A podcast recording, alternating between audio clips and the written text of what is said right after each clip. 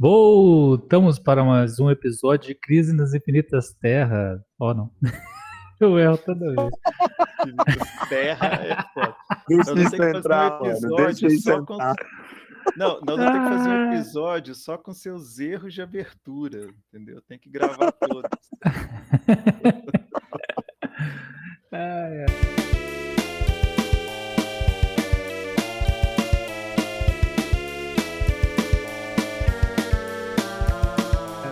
Voltamos para mais um episódio de Crise nas Infinitas Séries, o seu podcast sobre séries e todo tipo de séries possíveis que existem no multiverso da TV, streams e adjacentes, né?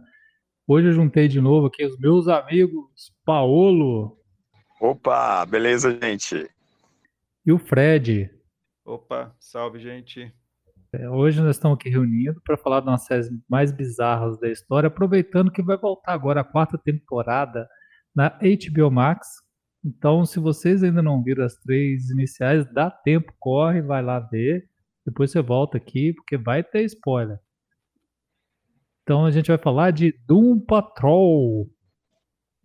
E aí, gente, vocês, go vocês gostam da série? Ué, eu, eu gosto eu muito. É unânime, tá vendo? É, é, não, então, fala um de cada vez e explica o porquê. Tá. Paulo.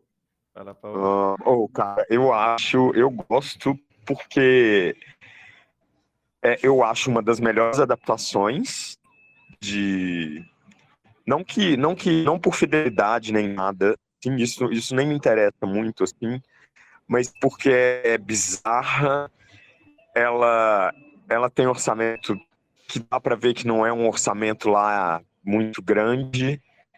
É, tem atores excelentes e um roteiro perfeito, né? É, é, e é assim, depois que você assiste a série, acho que lá pela terceira temporada, você pensa, cara, como eles são tristes. É de uma melancolia fodida, profunda. É, e isso me pega muito, assim, e misturar isso com o gênero de super-herói é, é, perfeito. É, eu acho que isso que o Paulo fala, assim, resume bem, inclusive, a visão que eu tenho, e uma das coisas que eu acho muito legais na série, né? Porque ela é ela é dura, né, com, com os personagens dela, assim, os arcos são muito duros, assim, e, e, a gente fica vendo e ainda assim os caras estão lá, é aquela coisa, né, meio sem sentido, assim, você fica, pô, mas os caras ainda insistem nisso, e ela dá uma misturada, né, dessa melancolia com uma, uma série, como se fosse uma série de cotidiano, né, porque eles estão tocando a vida deles, eles não são super-heróis, né, na verdade... E isso que é o mais engraçado, é. né? Eles começam a se considerar super-heróis a terceira temporada, ainda assim, por uma imposição da Rita lá, que quer porque quer que eles tenham algum papel. E eu acho que isso é muito interessante na série. É, eu, eu cheguei nela, né, assim, porque tem um episódio no, no Titans, né, que é com a Patrulha do Destino. E quando Sim. eu vi aquilo, eu falei, nossa, gente, eles podiam fazer um, um negócio desse aqui, ia ser muito bacana. E aí fizeram. E eu confesso, gente, que quando eu comecei a ver, o Ciclope não me convencia, sabe? Eu falei, gente, é, é parece um cosplay, né? Aquela. O, cibor, o ciborgue, né? É, o ciborgue. É, eu falei o quê? Ciclope? Não, ciborgue. Ciclope, é. é. A, a gente, a gente vai falar das similaridades em breve. E, e assim, o ciborgue, é... eu falei, não, gente, isso, isso é muito tosco, né? E aí vai passando e você começa a acostumar com aquilo, você acha assim, pô, mas se fosse diferente não ia ser tão legal. Isso vale para a série como um todo, né? Então, isso que, que o Paulo falou também, você vê que é de baixo orçamento, mas assim, os caras exploram isso como uma genialidade, né? Assim, que, que é para ser daquele jeito. Se, se a série tivesse outra estética, não passaria a mesma mensagem, eu acho. Eu acho que ela não seria tão, tão boa igual ela é. É isso, isso mesmo, porque depois de um tempo você compra a ideia, uhum. porque ela é coerente com tudo que está sendo proposto ali. Então, no, no, igual a gente falou aquele dia de She-Hulk, né? No, no, que tinha muitas disparidades, essa não, né? Ela é todinha coerente, assim, com, com, com o que está sendo contado, com os absurdos, com as bizarrices. E aí faz todo sentido. Você começa a rir no princípio, mas depois você fala, não, cara, é isso aí, uhum. é isso aí mesmo. Dá uma sensação, assim, que se fosse na vida real, seria daquele jeito, né?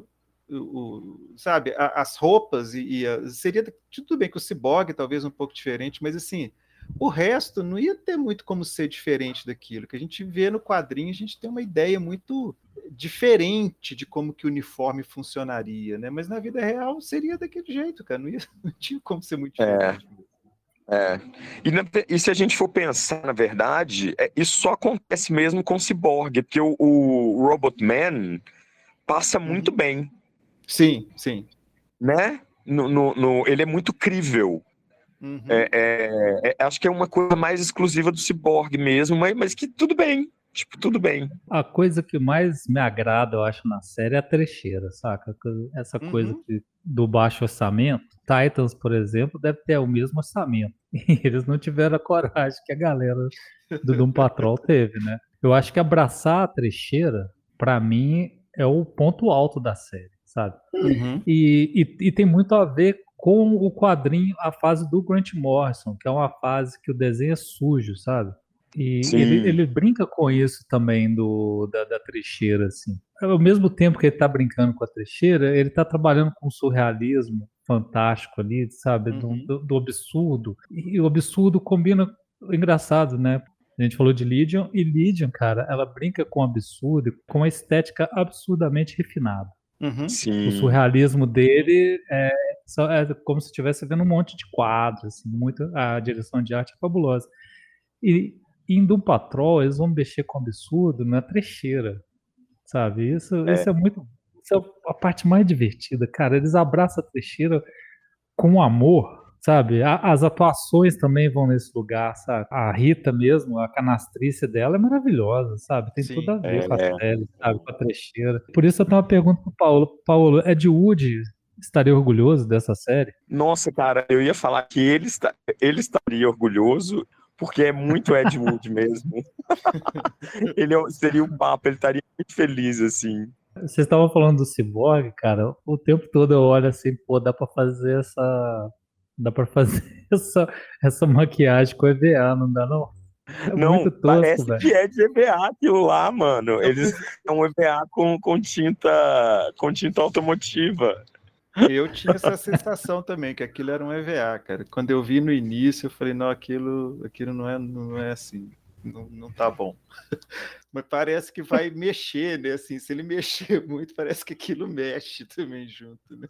E mexe, eu não mexe junto com ele, eu fiquei de olho numa cena. ele, ele é, é, mole, sabe? É muito mole.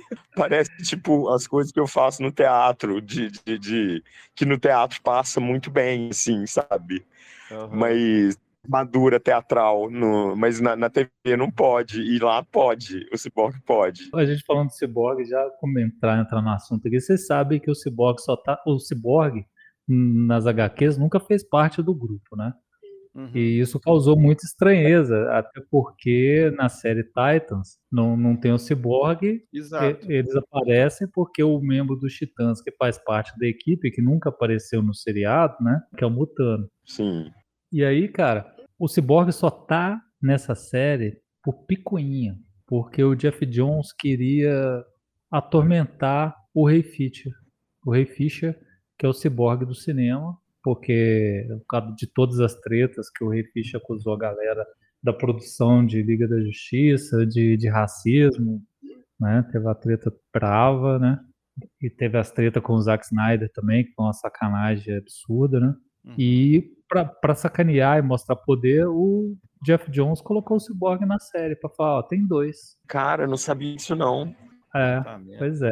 Foi por, por, pura picuinha, cara, que o Cyborg entrou. Foda, né? Nossa, Mas ficou é, divertido. Ainda bem que é legal, ainda bem que é legal, né? Podia ter sido um estrago, mas ainda bem que funciona. Não, e não funciona. Vocês, o arco do Cyborg é muito bom, cara. É, é. Ele, assim, né? Porque ele passa por toda aquela coisa do conflito dele com o pai que tinha nos quadrinhos, né? Dos, dos Novos Titãs. Toda aquela coisa. Eles pegaram, eles beberam muito naquela fonte ali, eu acho. E, Sim.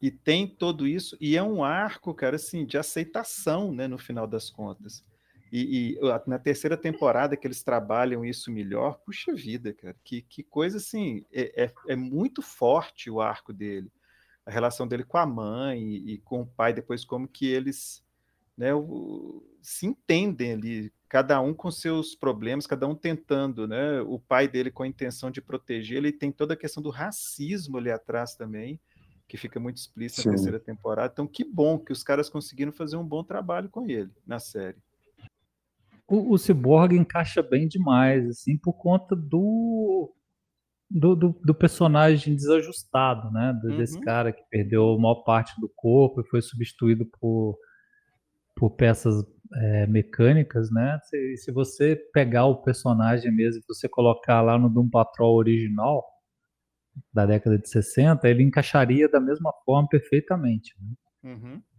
Que Sim. Ela é, é engraçado assim, né? Porque falando dessa coisa de como a, as ideias vão se alimentando, você tem os desafiadores do desconhecido, que era um grupo de super-heróis criado pelo Jack Kirby para DC Comics. Uhum. E que, que assim, bom, venhamos, convenhamos, nunca foi tão famoso assim, quase pouquíssima gente conhece. É, eu recomendo até que vocês procurem um vídeo no setor 2814, no canal setor 2814, que conta todas as fases dele. É bem legal, vale a pena, vai lá conferir o material que o Bruno fez. É, e assim, na sequência, quando o Jack Kirby ele faz algumas edições e volta para Marvel. Alguns, algum tempo depois, o Jack Kirby tá na Marvel, a galera fica sabendo que vai sair a Liga da Justiça. E o pessoal lá da, da Timely, né, nem era Marvel, falou, oh, gente, vamos fazer um grupo de super-heróis aí.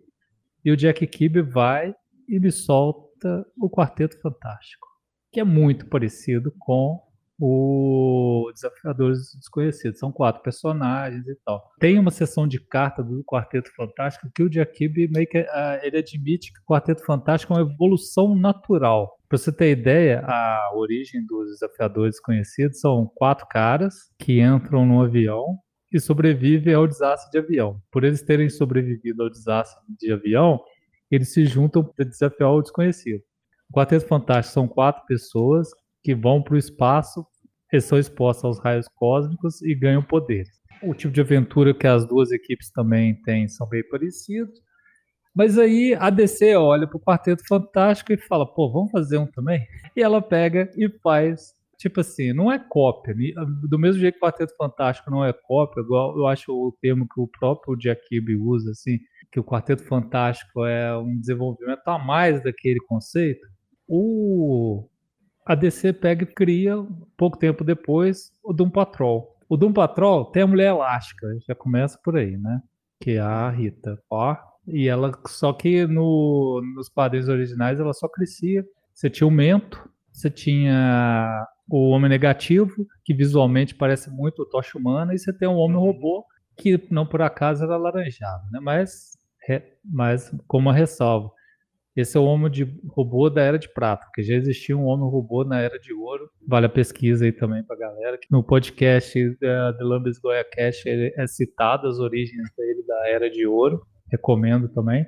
Às vezes eu acho assim que parece é como eles pegam o drama do coisa, sabe, dessa coisa do personagem que nunca mais vai se encaixar em lugar nenhum, que é o único do quarteto que que vê os poderes como uma maldição e trabalham isso nos quatro personagens. E tinha, e claro que tem o, o chefe também, né? Que é, mas ele era um líder, a equipe era os outros quatro. E daí é engraçado assim que esse conceito de, de, de personagens desajustados, né? Não, eu acho que nem nem os termos, personagens são meio que parias, né? Assim, a sociedade não quer eles, eles são jogados de lado. A Marvel olha lá, fala, olha, aqui tem uma coisa legal, vamos fazer com adolescente e cria o X-Men. A gente já pode ter alguns elementos engraçados, porque o chefe andava, era o líder da equipe, andava numa cadeira de rodas e liderava uhum. quatro pessoas, que um tinha um capacete que amplificava os poderes mentais dele. No, isso no caso do patrão. No, no X-Men original, você tem um cara numa cadeira de rodas com poderes mentais que lideram cinco adolescentes é, que também não se, por ter poderes e se sentir ameaçados, estão à parte do mundo. O mercado se realimenta o tempo todo, né? Coincidências à parte. A, né? história, a história da Marvel e da DC é isso, né? É uma retroalimentação eterna. Vou pegar esse conceito aqui e transformar ali, e não é plágio, não. É tipo, é um. É uma evolução de uma ideia, né? E eles viveram assim durante muito tempo, né? Até é, hoje. Apesar, apesar que a Marvel chupinhou muito mais, né? Até porque a DC, é, a maioria dos, a maioria dos conceitos da DC né? vieram antes, né? É, da parte mais antiga, o único personagem realmente você fala, nossa, chupinhou feio aqui é o, é o Aquaman que veio depois do namoro. O resto, quase que, quase todos os conceitos vêm, o DC vem primeiro. É, não, e... o que a Marvel faz é tirar o panteão dos deuses e trazer pro, pro a falha humana, né? é a diferença que ela cria si, né? Para hum. não falar, tô copiando tudo. Não, nós estamos falando agora de heróis falhos, né?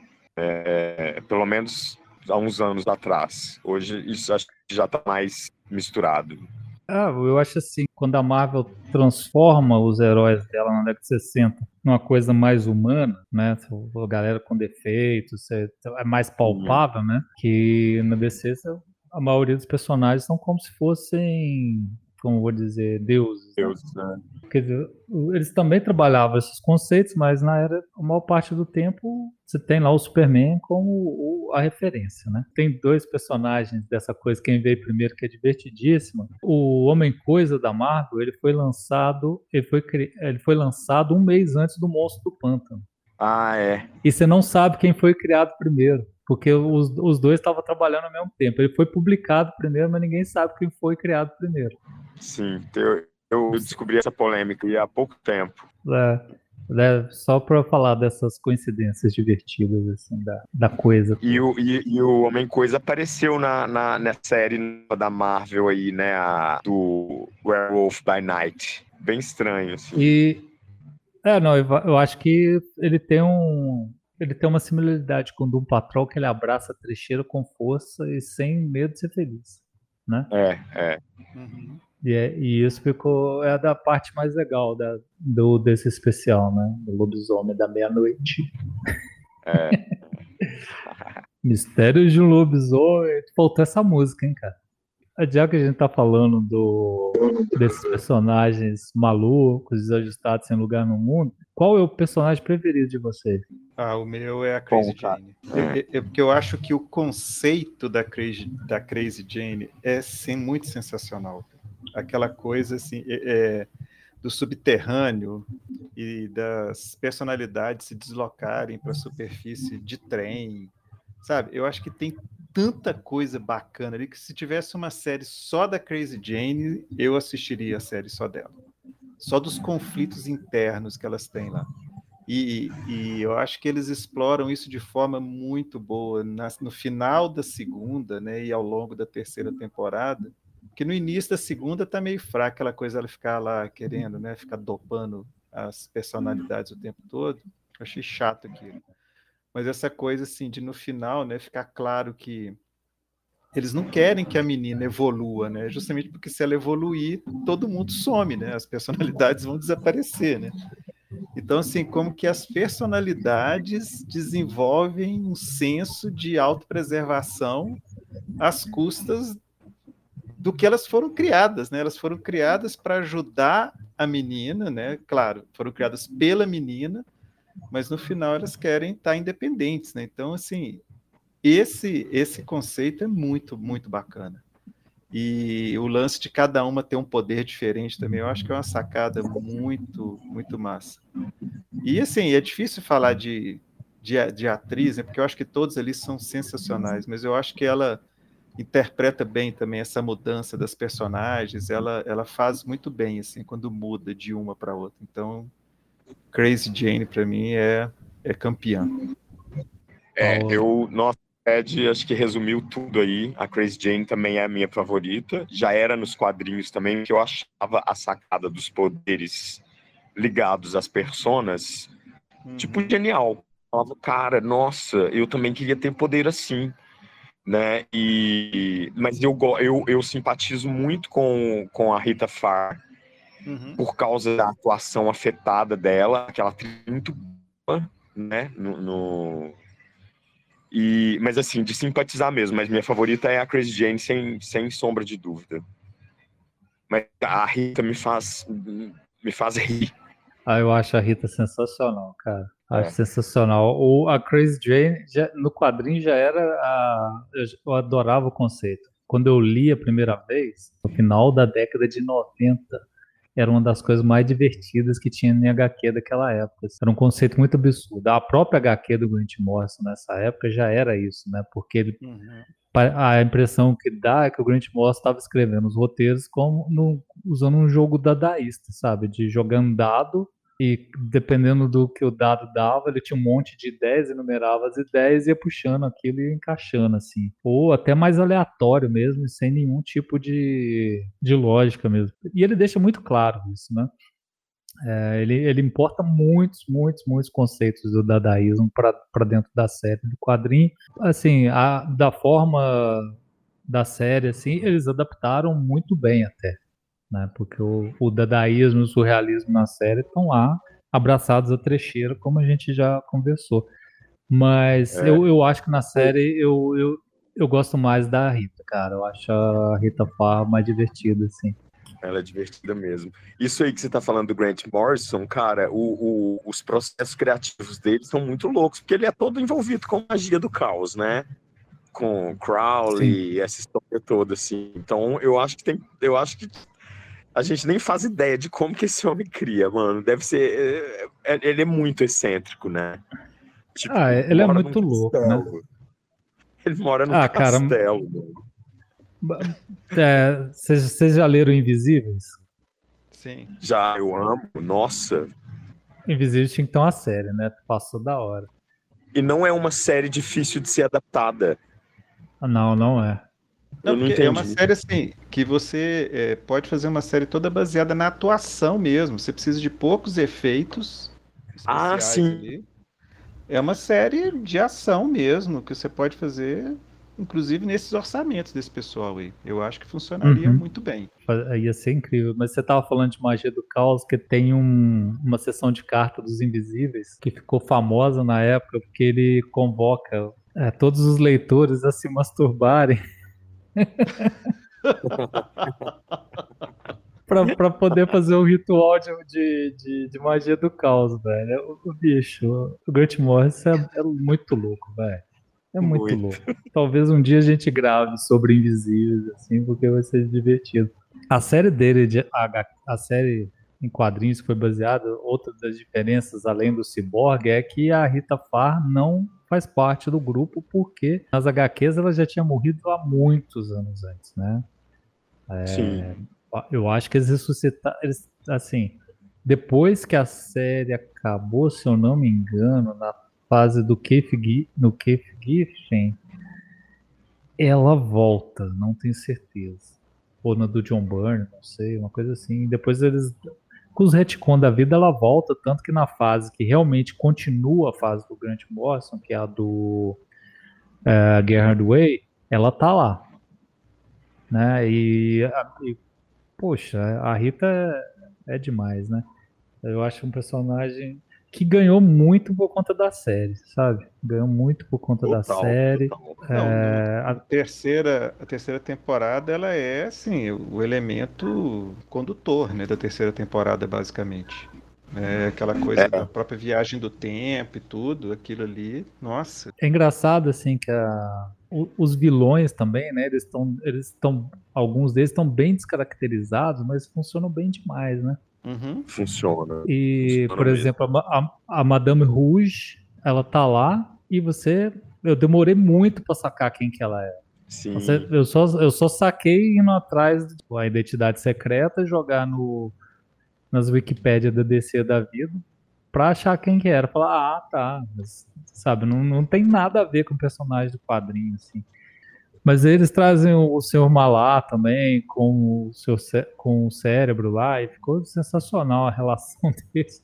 E eles roubam o corpo do Homem-Robô, igualzinho na série do Grant Morrison. Eu acho que uma das coisas mais legais, assim, eu vou falar, se você não lê os quadrinhos, eu super recomendo, assim, é doido da cabeça, sabe? Vocês vão... É, é, é, mas é divertido, tá? É uma, é uma experiência ler do patrão do Grant Morrison, como a maior parte das coisas mais undergrounds do Morrison, assim, nem undergrounds, né, mas mais, odeio as palavras, mas mais experimentais dele, é, são mais difíceis de ler mesmo, porque ele realmente experimenta, ele, ele corre um risco estético muito grande dentro das narrativas que ele quer criar, assim, e muita gente acha ruim também, fica meio frustrado, exatamente porque ele não é um cara que faz grandes finais. O lance dele é o o decorrer da história que vale. Né? Já fica o aviso para quem for ler não se decepcionar com o final da série.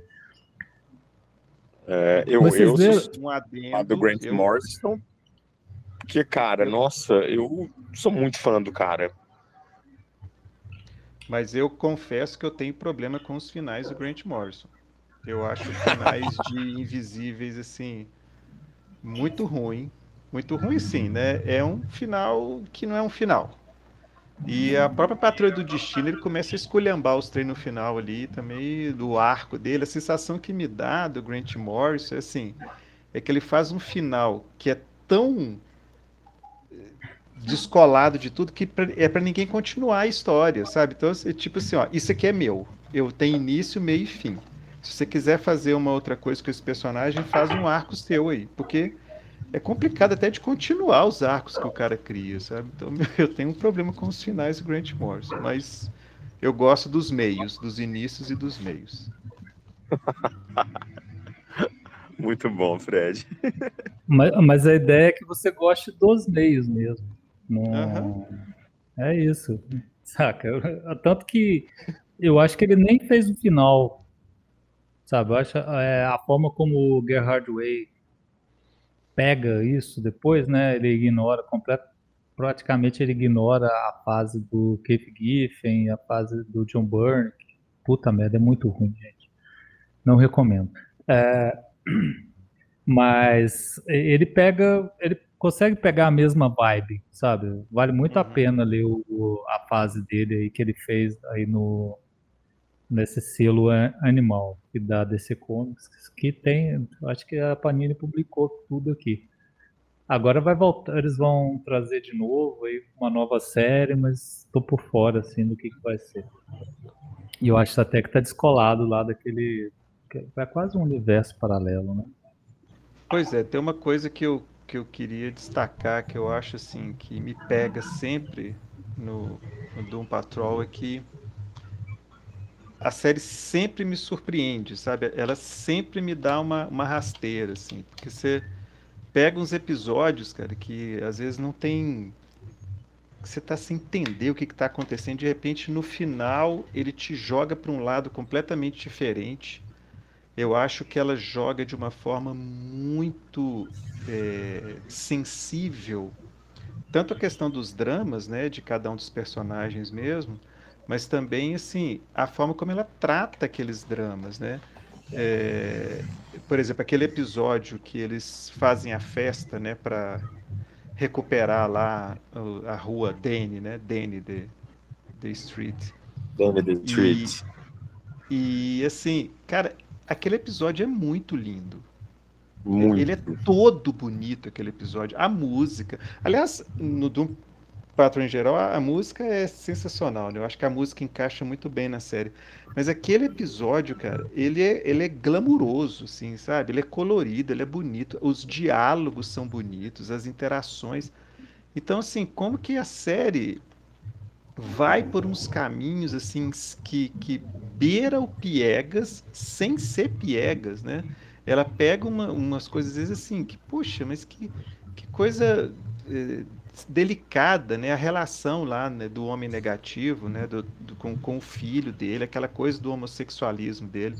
Como que aquilo, assim, é, não é tratado da forma banal, da forma simples, né? Ele tá lá, encontra com o filho, você vê, fica tudo bem, tudo bacana, parece que tá tudo bem, de repente chega o final do episódio, o filho odeia ele. Então, assim, a série te joga umas coisas, e, e, e aí que eu acho que ela se aproxima muito da, do mundo real mesmo, né? Dos problemas que a gente tem e das relações reais que as pessoas estabelecem.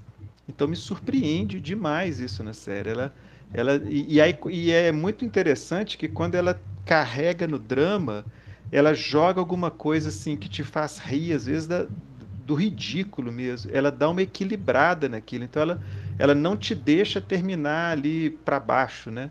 Ela joga com isso o tempo todo e eu acho que ela faz isso de uma forma muito primorosa. Você tocou num ponto que eu adoro na série, que é a trilha, a trilha do Clint Mansell. E, cara. Maravilhoso. Velho, o cara é foda. Eu vou, assim, quando eu, quando eu li o nome dele, eu falei, ah, só podia, porque eu amo ele desde Requiem para um Sonho. E aí por aí vai. A, a, fonte, é, a Fonte, o Cisne Negro. As trilhas que ele faz pro Darren Aronofsky é, são maravilhosas, cara. E eu acabei de ver aqui que ele fez o Pacificador também, olha que divertido. Ah, é? Que louco, é, mano. E, e, por incrível que pareça, e lá não e é engraçado como a série dita coisa, né? Ele fez Titans e não isso não dá nada para Titans, né? Titans é parece muito encomendado, né? É muito é para ser palatável, comercial, é, não sei assim, mas o mas o Clint Mansell é nossa, ele é um artista, acho que dos meus favoritos contemporâneos. Ah, eu adoro as trilhas dele, cara. Não, e o que eu acho que é legal eh, talvez que não tenha funcionado tanto em Titans, é que as cenas dialogam com a música. A música não está ali para ser um, um, fundo, sabe? A música ela, ela é parte da, da, cena. Eu acho que isso que é bacana. Não é uma coisa assim, tem uma música tocando, não, sabe? Aquilo, ela é, tá ali porque ela tem um motivo, né, dela estar tá ali. Engraçado assim, né? Da, como as coisas se ligam também que você tem o Clint Mansell fazendo a trilha para Doom Patrol, e Doom Patrol tem uma das, uma das coisas legais de Doom Patrol, assim, que ela resgatou o Brandon Fraser, né? Que o cara tava meio escanteado em Hollywood e os caras chamaram ele para fazer a voz do Homem Robô e aparecer nos flashbacks, né, cara? Que é maravilhoso, assim. O Brandon Fraser também mata pau. É, eu, e eu tava falando da coincidência porque na sequência o Brandon Fraser vai fazer um filme com o Aronofsky, que eu ainda não vi, que é The Whale, né? Que eu tô doido pra ver, que deve ser muito foda. E tá lá trabalhando com o Darren Aronofsky, que trabalha com o Clint Mansell. Coincidências à é, parte. Legal, e, e, e, legal porque o cara tava deprimido, né, mano? Então é bom quando, quando rolam esses resgates assim de atores que são legais, que dão caldo e, e, e, é muito legal o que ele faz, né? Tanto como dublando o robô, é muito legal. E, e quando uhum. tem o flashback dele também. Tem, tem uma outra coisa divertida em relação a isso também, que o, você sabia que o Matt Boomer quase foi o Superman, né? O cara que faz a voz do Homem Negativo. Ah, é? E que faz não, os flashbacks, não, é. é não, ele perdeu por... Um ele tem um jeito assim, meio de. É, é, agora é isso, cara. Eu olhava e assim, não, esse cara me lembra assim, alguém, alguma coisa. E é isso. Ele tem cara é, de ele, Superman. Ele perdeu o papel pro Henry Cavill. E é engraçado, né? E aí ele voltou, foi fazer super-herói, foi fazer o homem negativo. pois é. Não, e uma coisa uh... interessante, né, que você tocou nisso. O que eu acho bacana na série é que os personagens, eh, assim, os atores, com exceção, né, da, da Rita e do... Mas o, eles não aparecem, né? Não é igual aquelas coisas que você faz o filme do Homem de Ferro, o tempo inteiro ele tem que ficar sem máscara para aparecer a cara do sujeito, né? Você uhum. vê, o Homem Negativo, eu adoro a voz dele, inclusive, eu acho que a voz dele funciona muito bem com, com o personagem. Ele aparece, né, de vez em quando lá naquelas coisas, mas o próprio o robô mesmo, né? Quer dizer, quem está ali dentro não é o Matt Boomer, né? Então, quer dizer, ainda tem um outro ator que não aparece nem a voz, nem o rosto, e o cara tá ali dando o corpo pro, pro homem robô, cara. Isso é muito massa, assim. Eles não. É tá, muito massa mesmo. Então, eu, isso é muito. Porque um dia eu parei e falei assim, mas não cabe o Matt Boomer naquele robô ali, né? Então tem algum outro ali no meio. Aí que eu fui procurar saber quem que tava ali no lugar dele. E só para constar, o nome dele é Riley Shanahan.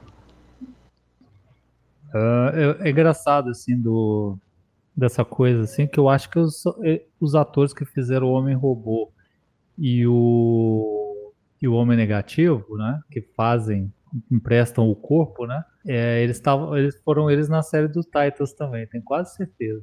Ah, eu, eu achava até que mesmo, era a mesma não? coisa, cara. Achava, não, não é o... a mesma coisa? Não, o chefe não é o Timothy Dalton lá, não, cara.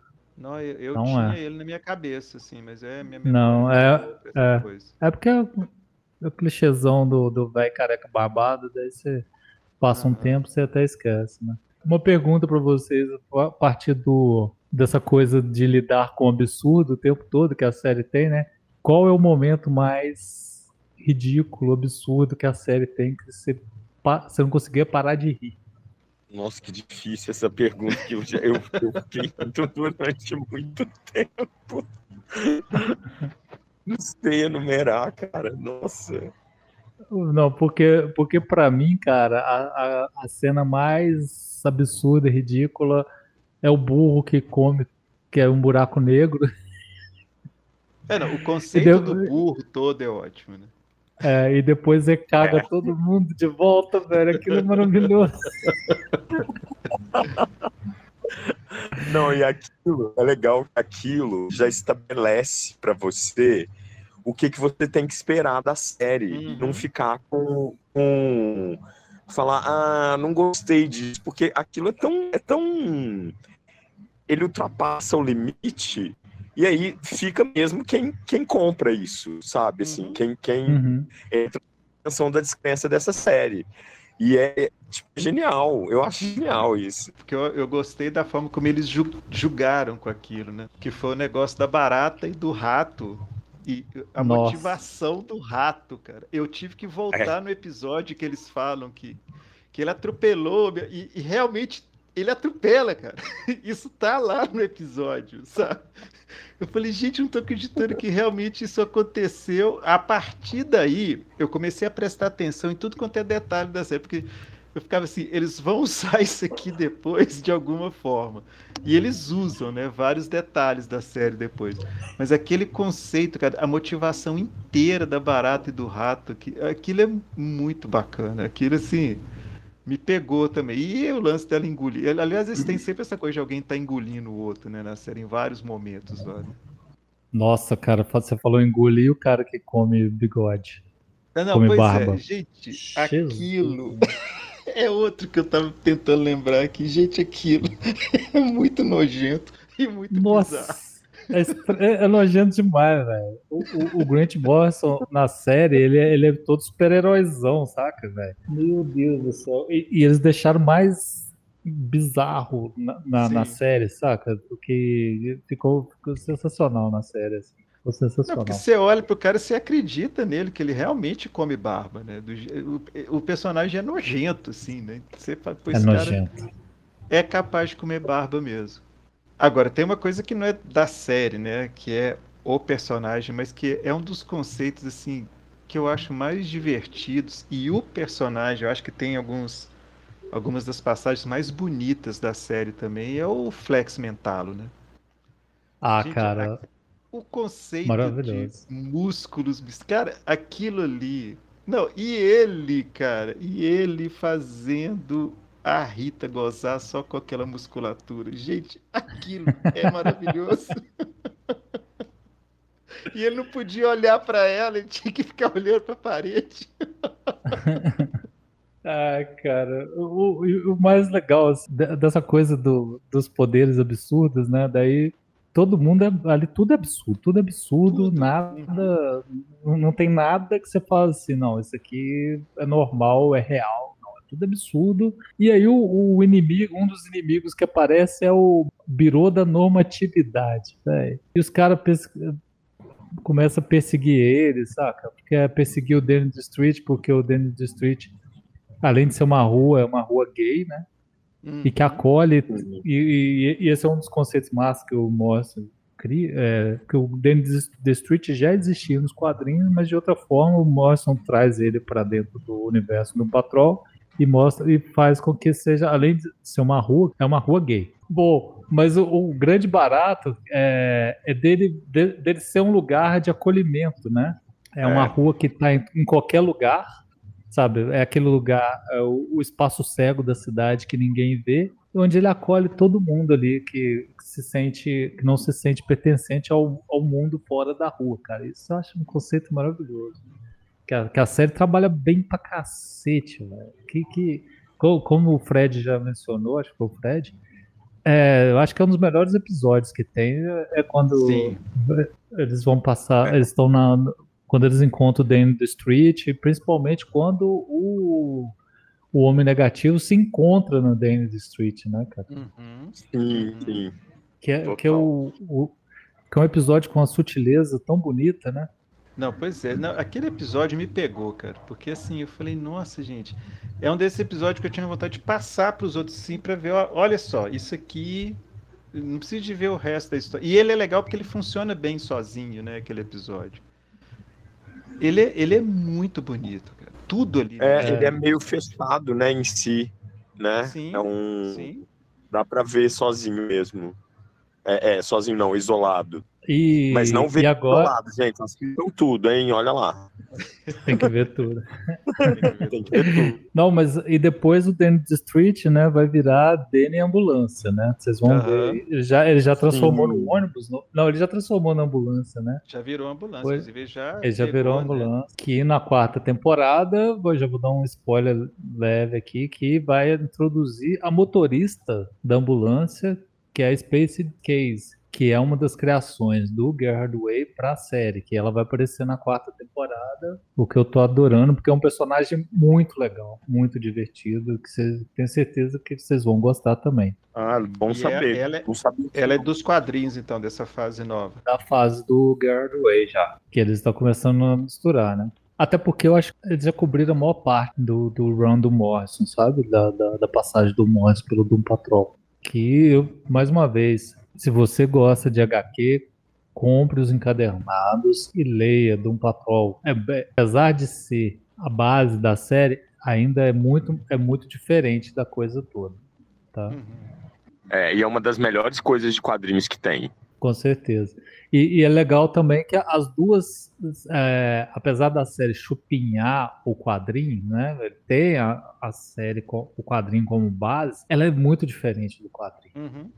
Ela é muito diferente. E as duas são boas.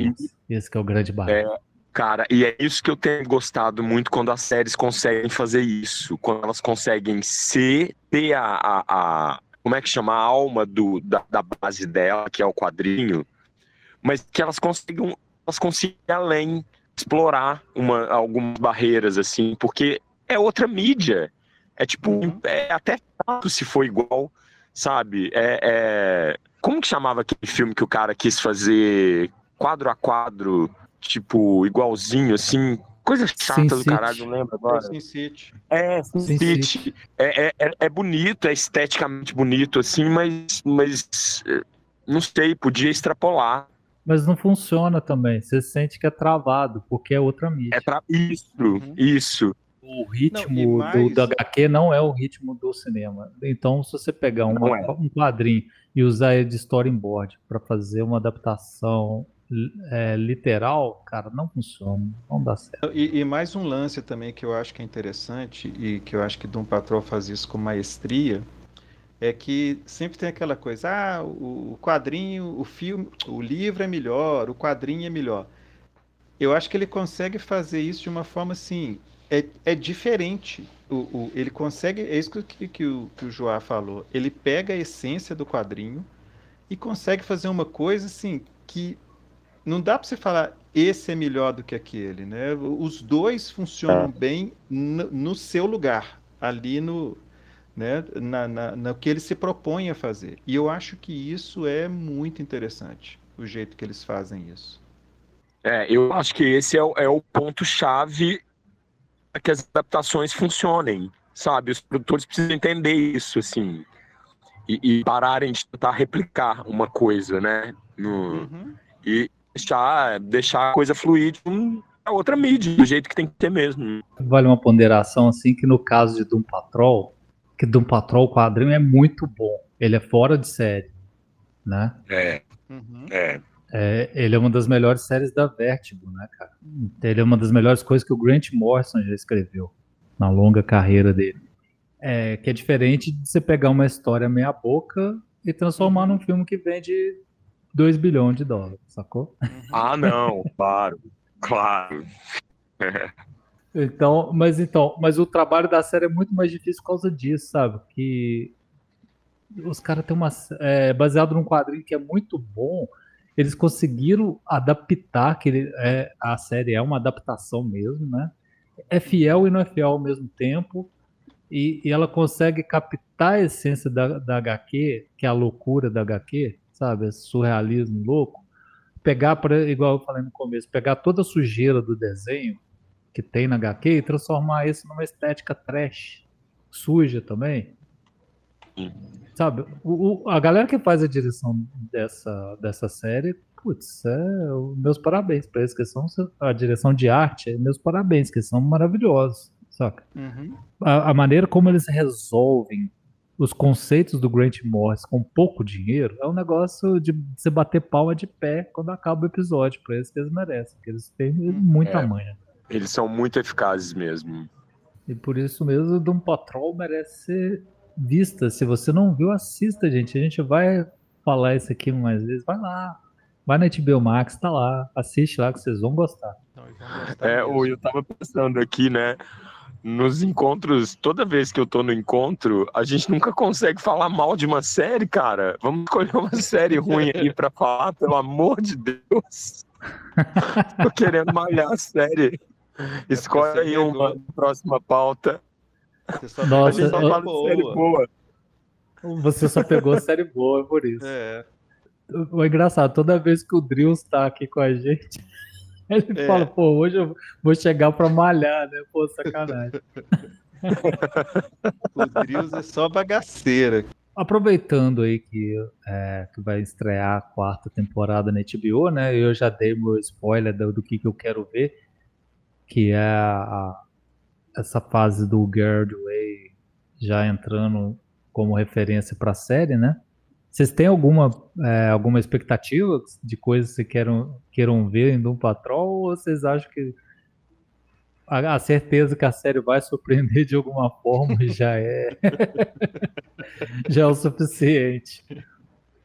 Bom, eu acho que eu não tenho eu, não, eu acho que não tenho uma expectativa ruim, não. Eu, eu acredito que vai ser, que vai ser novo, assim. Vai, vai, aliás, ele vai respeitar a coisa e. Acho que vai ser digno. Espero, espero. É, eu quero ver se como é que para onde que eles vão levar essa brincadeira do nome do grupo, né? Primeiro que eu acho um barato que cada episódio tem, é um patrulha de alguma coisa e é, terminou, isso é muito legal. Né? É, e terminou a terceira temporada com o nome de. Como é que é? Doom Force, né? que só o Larry não gostou. Então eu quero ver se eles realmente algum dia vão assumir o nome de, de Doom Patrol ou que tenha, tinha lá o, a equipe original, né? Ou se eles simplesmente vão continuar nessa de ah, a gente não tem nome mesmo e azar. É, Doom, Doom Force é uma sacanagem do que o Grant Morris faz. A última edição de, do run dele na, na HQ é, é Doom Force, né? Uhum. Que ele uhum. pega. Ele vai zoar com aquela. com a era Image, né? Com os heróis sanguinários lá. Ele inventa um outro grupo lá, chama Doom Force. Que ele pega o emprestado nome do X-Force do X-Men e fica zoando, né? Que é uma zoeira aquela edição, só isso. Mais nada além disso. É, pois é. Eu acho que eu, eu vou reler ela com esse espírito de zoeira. Talvez eu goste dela, então. Mas até nisso a série adapta bem, que aquilo podia passar batido e eles fizeram Sim. um jeito de citar essa parte. Uma outra coisa, assim, que além da quarta temporada, muito se especula que provavelmente a série será cancelada.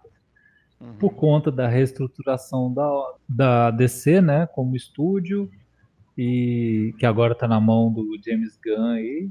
Vamos ver o que, que o Ai, James Gunn vai, vai aprontar, né? Espero que ele não transforme todos os filmes da DC em, em episódios de série da Hanna-Barbera. Nossa, por Porque- favor. Não, porque todo filme dele tem o, esquema Scooby-Doo, né? Tem um bichinho legal, né? Eu espero que. Eu já tô, eu já tô prevendo o Krypton aparecer, cara. Já tô Ai, prevendo o Krypton aparecer. E, e eu ficava sempre falando, né, que ele tinha essa coisa da Hanna-Barbera com o bichinho, e depois eu fui ver que o cara fez o roteiro do primeiro Scooby-Doo. É mesmo? É, Ah, tá explicado. tá explicado por que que tem bichinho legal todo, todo filme, Tá sabe? E, e o Tubarão Não. Rei no. O Tubarão Rei no Esquadrão Suicida é o tubarão mesmo. A gente ficava Não, falando é. lá, é, é, É, mesmo, é. tenho certeza. E pode negar o resto da vida que é mentira. Perguntaram uma vez pra ele qual, qual X-Men que ele queria trabalhar, se ele tivesse a chance de trabalhar. Ele respondeu o Dupe, que é um, é um X-Men do Ecstatics, assim, que nem é mutante, que é um ser extradimensional, que é um bichinho verde. Ah, Você vê uma flutua. prova de que ele é que ele é da Nossa. Hanna-Barbera, mano. Não, ele quer fazer Batmite, velho. Ele quer fazer o Batmirim. Ele cita, ele fala que é o personagem predileto dele da, da DC, é o Batmirim. Eu não sei nem o que esperar dessa fase nova. Se Eu for pro lado do, do, do, do pacificador, eu ficaria bem feliz. Assim, que eu gostei muito da série. Mas vamos ver, deixa, vamos ver o que, que James Gunn tem a nos oferecer. Apesar que provavelmente a série Doom Patrol, por não comungar com esse universo, né, será cancelada, como foi Stargirl e as séries da CW também estão sendo canceladas. Eles vão focar realmente nesse universo compartilhado que vai sair desse, dessas- dessa cabeça maluca do James Gunn, cheio de bichinhos. E, e, aliás, né, é, ele podia olhar pro Doom Patrol, ver que tem uma barata, um rato e, pô, deixa os caras continuar que a série é boa. Eu acho uma boa ideia. Bichinho por bichinho. É, ai, ai. tem o jumento, né? Não Aham. esqueçamos do, do incrível jumento buraco negro. Essa é uma das coisas que não tem na HQ, eu esqueci de comentar, que eu acho que o Grant Morrison ia ficar feliz da vida de falar, porra, esses caras entenderam o espírito da coisa. Mas é, eu acho que é isso, né, galera? Falamos aí de Doom Patrol, essa série esquisita que, a- que a gente adora, né? De tão esquisita e trash a gente adora. Vamos então para as considerações finais. Paolo, Ou é isso aí, minha indicação de uma das melhores séries, eu acho, do gênero, que, que às vezes até sai do gênero, né, de, de super-heróis. E assistam e leiam os quadrinhos se puderem, porque as duas coisas valem a pena. Fred. Eu falo a mesma coisa. Eu acho que Doom Patrol, assim, vai te pegar. Você tem que ter aquele gosto pelo esquisito, né? Eu acho que, que ele traz um, uma visão muito bacana, muito fora do que a gente está acostumado. E considerando o que a gente tem visto por aí, eu admiro a série pela coragem, pela sensibilidade e a diversão. Porque Doom Patrol, com todo o drama que ela tem, ainda é uma diversão muito, muito boa.